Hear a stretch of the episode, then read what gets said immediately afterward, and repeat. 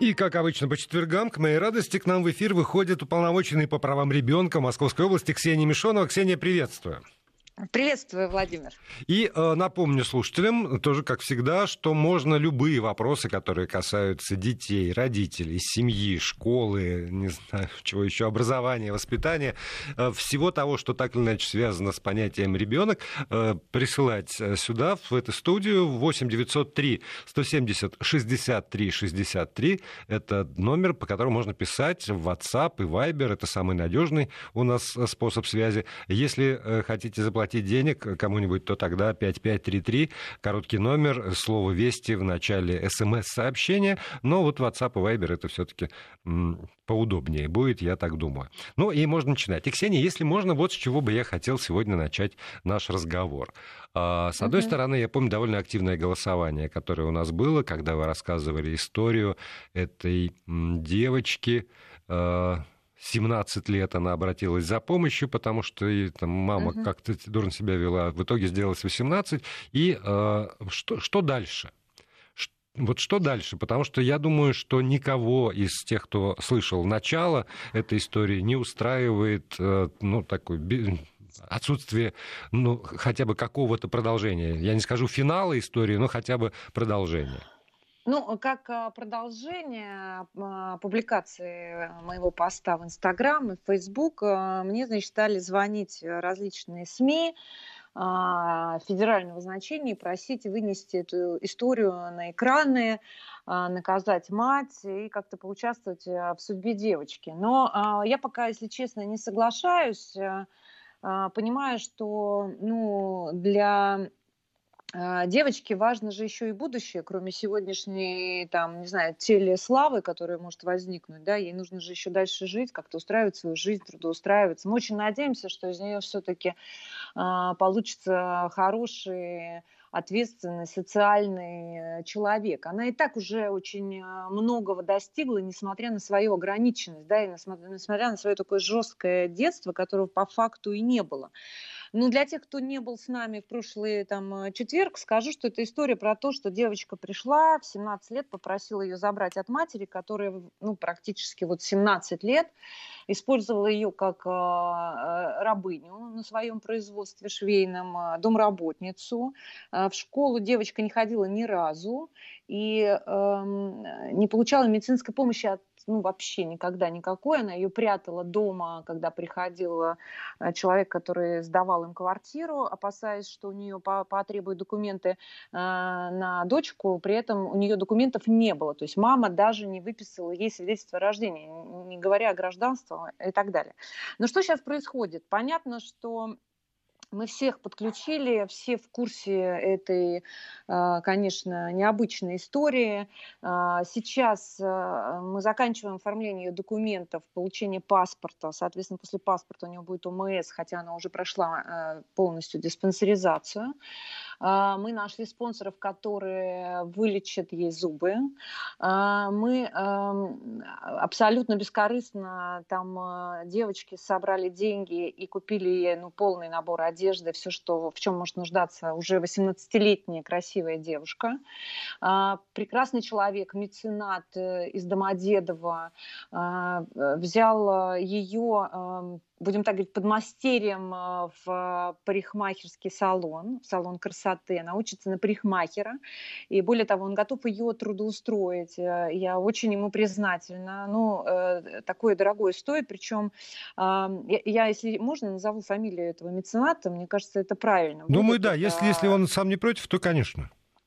Я, если честно, у него не спросила. Но я считаю, что он герой нашего времени, потому что он так бескорыстно протянул девчонке руку, совершенно не говоря про это никому. А, он депутат Совета депутатов городского округа Домодедово, сам а, бизнесмен Пашков Александр Сергеевич. Так вот, ему большое спасибо за то, что он а, совершенно бескорыстно готов стать наставником для нее. И сейчас она учится.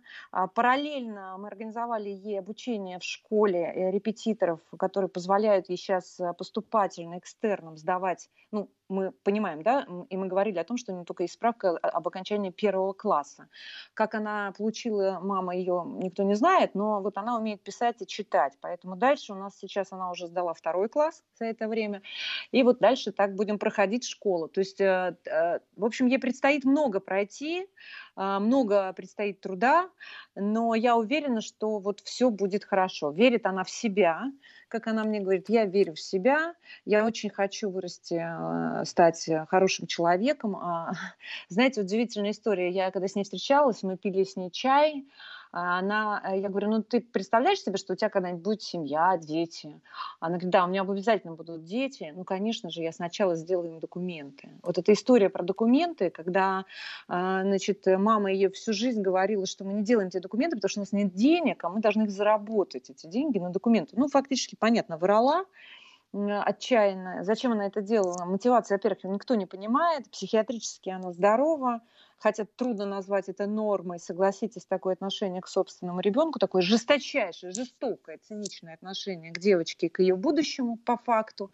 На суде мать сказала, что ты э, зря это все затеяла, возвращайся ко мне, потому что у тебя другого пути нет, либо ко мне, либо на панель. Ну, вот так вот она ей сказала. А она говорит, я не хочу туда, я хочу себя обеспечивать, э, жить и учиться. Вот. Ну, это вот краткое содержание э, первой и второй серии.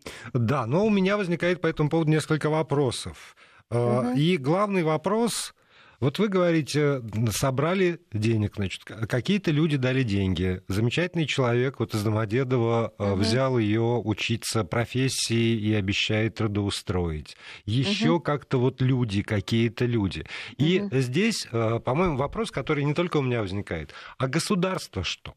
Вот в этой ситуации конкретной или, может быть, э, в принципе, в, в тяжелой для там, подросшего ребенка ситуации. Государство обязана что-то сделать? По законам, а мы делаем, по подождите, закон... Володя, государство делает. Первое, мы взяли девочку в отделении полиции. Ее устроили в приемную семью.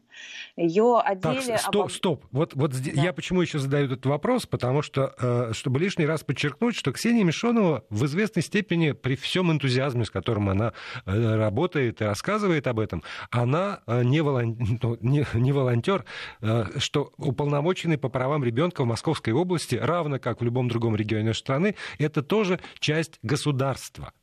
Я государство, да. да. И опека, которая занимается а, э, сейчас э, Яной, это тоже государство. Опека, которая выправляла ей документы, делала анализы ДНК, проходила суды, а, э, боролась за то, чтобы лишить мать прав. Это все опека. Да? Школа – это государство, Школа это государство. Мы э, не можем, э, скажем, э, сейчас государство ее не готово, скажем, трудоустроить, потому что у нее нет ну, образования, да, но фактически ей нужны документы, как минимум паспорт. И у нас запущено сразу несколько процессов. И этим все занимается государство. Миграционные наши службы, прокуратура занимается тем, чтобы все-таки привлечь мать за жестокое обращение с дочерью. Мы настаиваем, что это 156 Уголовного кодекса, жестокое обращение с ребенком. Поэтому государство очень много сейчас делает. А, понятно, что когда ее взяли, ее тоже обеспечили одеждой и всем-всем-всем. И дальше бы мы, а, наверное, как-то решали этот вопрос, но есть спонсоры, благотворители. И, собственно говоря, знаете, значит, э, зубы... Мне такое количество людей написало из частных клиник, стоматологов, которые готовы ей помочь, но при этом мы можем помочь ей государственной клиникой, мы об этом тоже договорились, и государственная помощь э, там будет, я оказана во всей э, полноте, если она потребуется ей сейчас. И, в общем, вот в данном случае государство как раз э, а, отрабатывает э, этот случай от и до. Я очень признательна органам опеки, несмотря на то, что у них так шлейф не очень, но это, по-моему, вопрос как раз к тому, как преподносится работа. Да, как освещается, Как они про конечно. себя рассказывают, да, и как освещается. Потому что до сих пор а, на опеку, понятно, там кто-то начинает претензии какие-то предъявлять, но при этом никто из органов опеки, это тоже их проблема закрытость. Они не объясняют, чем они должны заниматься, чем не должны заниматься. Потому что сейчас послушаешь,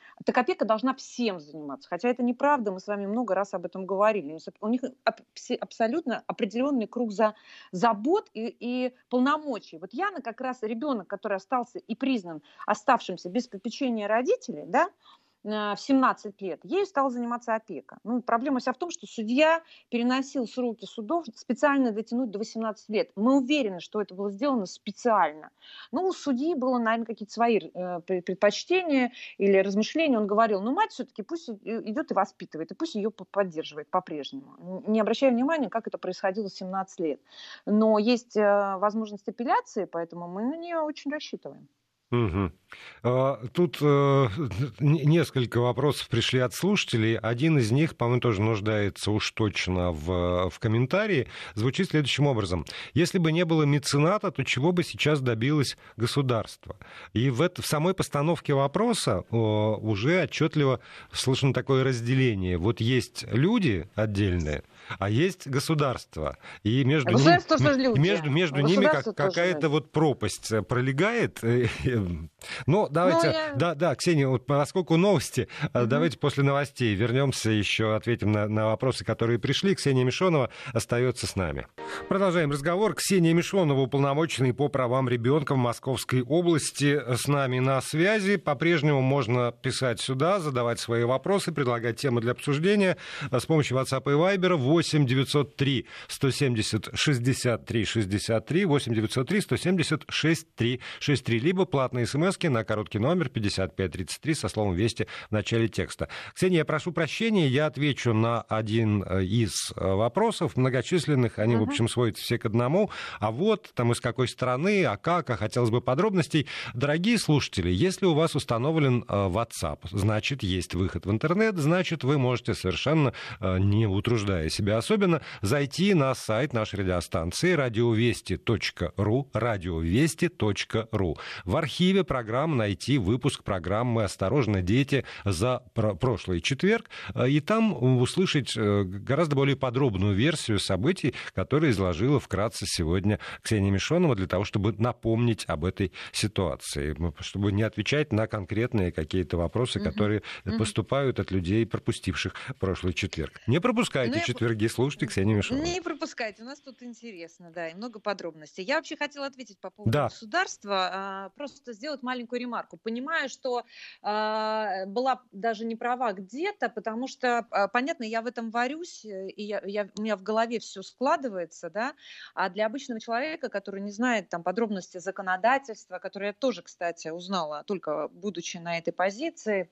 понятно, мне не нужно было так подробно погружаться, но э, в чем э, загвоздка? Да? Э, вот вы говорите, что государство. Государство, вот я вам перечислила все, что сделало. Мы бы могли сделать больше, получив статус для Яны, что она сирота или, а, сирот, или а, ребенок, оставшийся без, без попечения родителей, то есть признанным без попечения родителей. Если бы суд принял решение все-таки о лишении матери, то тогда ребенок получает статус, неважно, даже вот ей бы исполнилось 18 лет, но она бы уже была со статусом. Этот статус позволяет как раз государству охранять, заботиться, помогать, поддерживать детей, сирот и оставшихся без попечения родителей, каким бы она а, стала да, для нас ребенка, для государства ребенком. И мы бы тогда ее поддерживали уже даже и материально. Мы могли бы ей выплачивать э, пособие, мы могли бы ей выплачивать стипендию. Если бы у нее было законченное образование, она могла бы пойти по квоте высшее образование. Ну и так далее, и так далее, и так далее. То есть этот, а, отсутствие этого статуса сейчас для нас а, есть ограничения. Ну, просто все работают в рамках законодательства. Что можем, делаем без законодательства и делаем на связях, на ощущениях. И понятно, что э, даже у нее нет УМС, да, у нее нет УМС, но все равно ребенок, который выявлен, да, она была выявлена по факту полиции в 17 лет, она прошла там полное медицинское обследование, и если бы ей понадобилась какая-то экстренная медицинская помощь, она бы ее тоже получила, невзирая ни на какие ОМС, там, отсутствие или присутствие. Поэтому э, здесь э, ваши упреки, э, ну, будем так говорить, излишние, потому что реально то, что я вам это рассказываю, государство сейчас ею занимается и пытается восстановить э, справедливость, будем так говорить. И в моем лице, кстати, тоже. Как верно заметил э, Володя, я нахожусь на службе у государства. Хотя у меня такая больше общественная позиция. Я никому-то конкретно подчиняюсь, отчитываюсь. Я человек, который создан государством, который бы помогал власти, обществу, гражданам ну, соединяться и решать э, проблемы, если где-то есть как раз провал да, коммуникационный. И мы э, для этого и созданы были Институт уполномоченных по правам ребенка в России.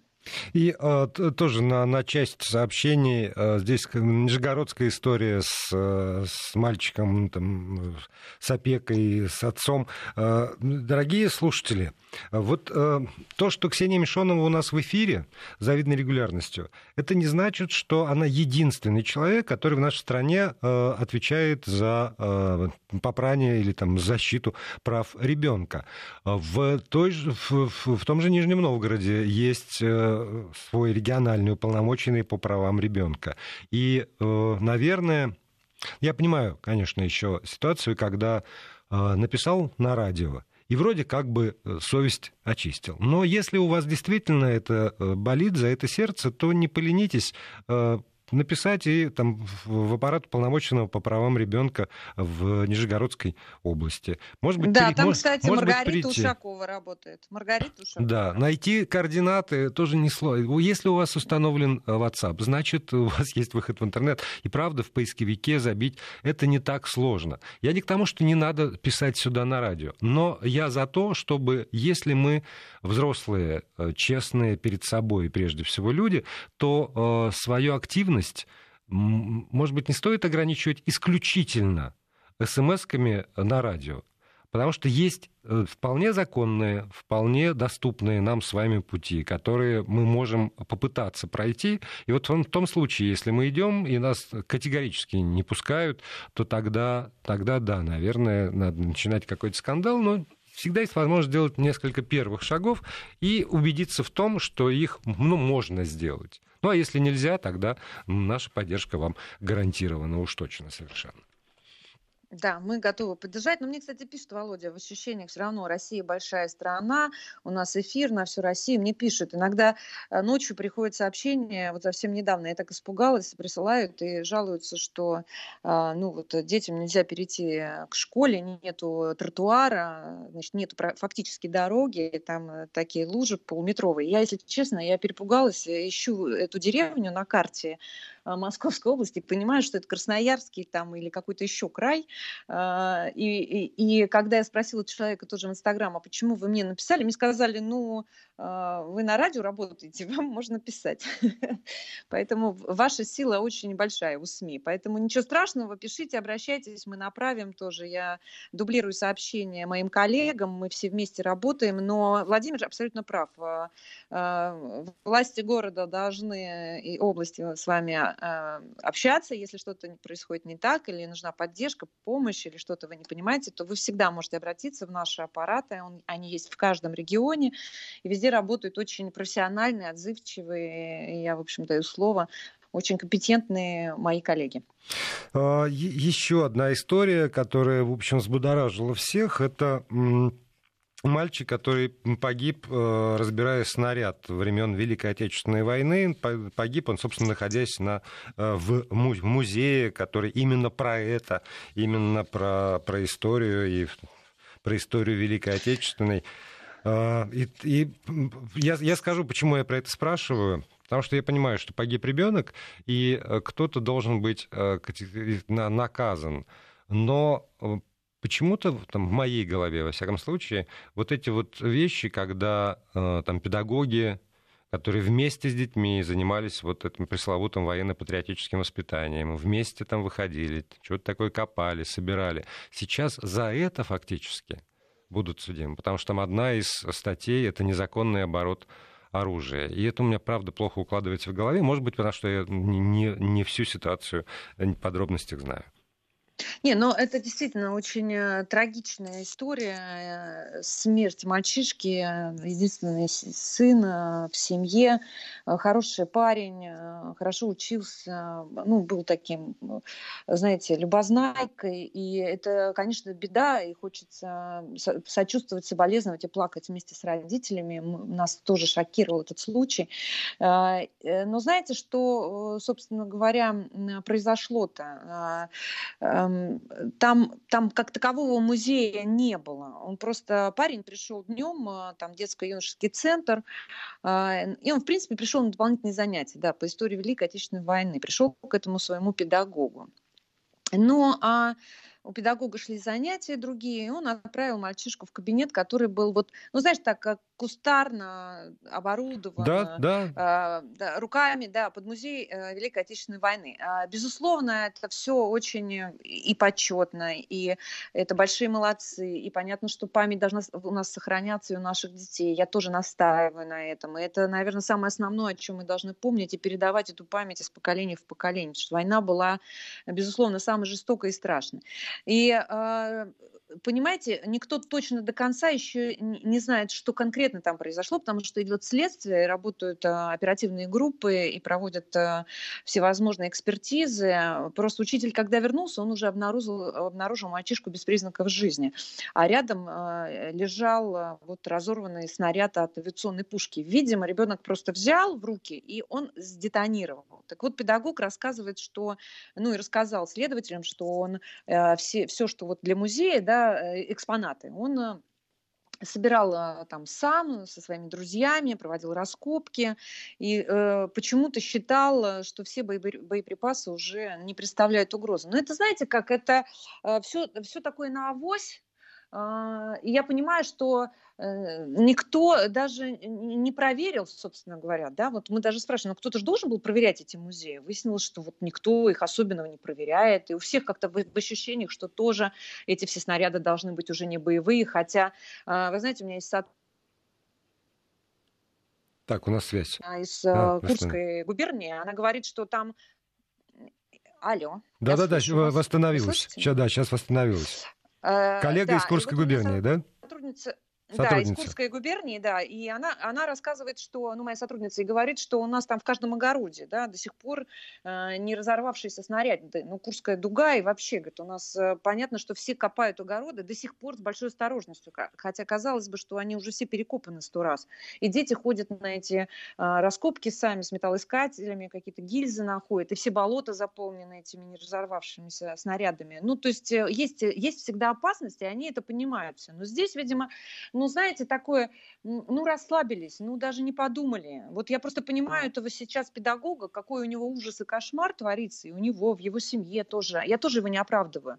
А, но, э, видимо, какое-то притупленное чувство опасности, что ли, или я, я даже не знаю, как это объяснить, если честно. Понятно, что э, все сразу посмотрели на другие музеи, да, которые у нас есть, а у нас их тоже много. В каждой школе есть практически, ну, практически в каждой старой школе, а, которая э, после войны была построена. Есть вот э, хоть комнатка, хоть э, стол, но с какими-то такими вещами а, военных времен. И понятно, что, ну, не знаю, даже я даже, знаете, если честно, не стала комментировать этот случай, потому что я, правда, не знаю, что сказать и что предъявить. Но я понимаю, что где-то халатность, где-то мы вот опять же таки не сработала да, да, система но, безопасности. Я, я, я про что говорю, Ксения? Как мне кажется, еще раз подчеркиваю, это мое исключительно субъективное мнение.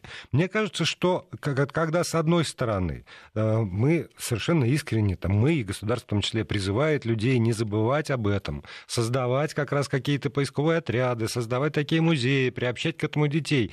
Э, вот на это люди откликаются, но при этом э, как бы не создана система безопасности. Никто не говорит, что если вы там обнаружили какой-нибудь снаряд, вы должны обязательно да, вызвать да. или там патроны какие-нибудь, да. э, или отнести, или ну вот, не, вот не что, говорят. да, что делать. И этот самый учитель, он, у него же не было умысла злого. Вот понимаете, когда мы говорим не там было. преступник, всегда подразумевается, что там злоумышленник. А э, у этого как раз самые добрые намерения.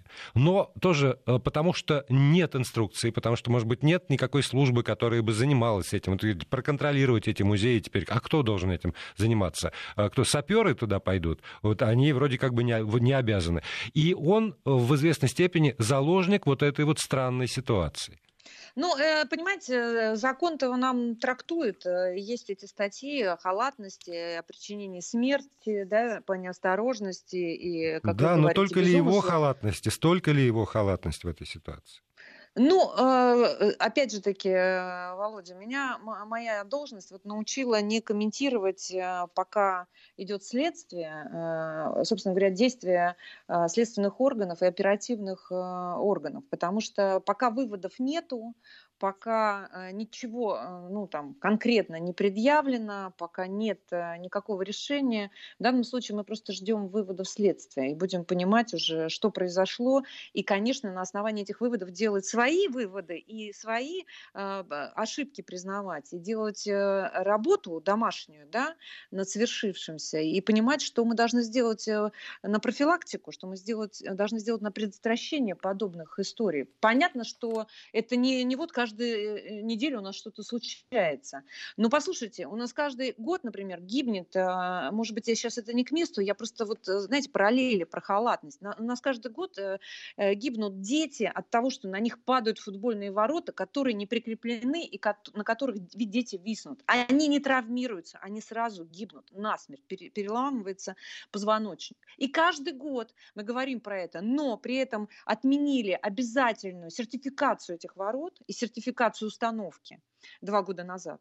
И ничего не поменялось. Дети как гибли под этими воротами, так и, и, и гибнут. И каждый раз они приходят и ищут крайнего, халатность, почему не прикрепили, почему не проверили, ну и так далее, и так далее. Ничего, вот изменить прям не можем кардинально. Это важно, это всероссийская история. И здесь то же самое. Понятно, что э, редкий случай, ну, трагичный случай, невероятный, просто какое-то стечение рок, какое-то стечение обстоятельств. И как это пережить невозможно никому. И и, и понятно, что нужно найти все-таки человека, кто должен был за это отвечать. Ну, он, он отвечал, он делал этот музей, он за это отвечал. Ну, вот так. Ну да, да. Я, нет, я понимаю, что ответственность всегда на взрослом э, человеке по сравнению с ответственностью на, на, на ребенке, но, э, но просто жал. По-человечески мне очень жалко всех, кто оказался вовлечен. Еще, правда, тут согласен.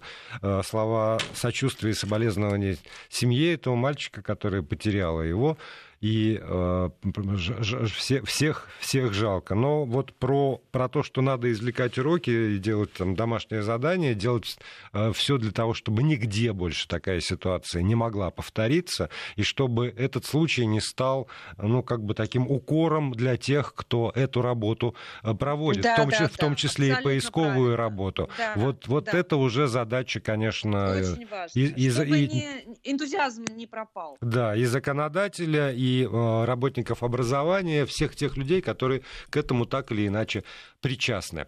Э, спасибо большое. Ксения Мишонова, уполномоченная по правам ребенка Московской области, была вместе с нами сегодня. Еще раз напомню слушателям, если вам кажется, что какие-то подробности вы не услышали, то имеет смысл обратиться к архиву программ на нашем сайте радиовести.ру.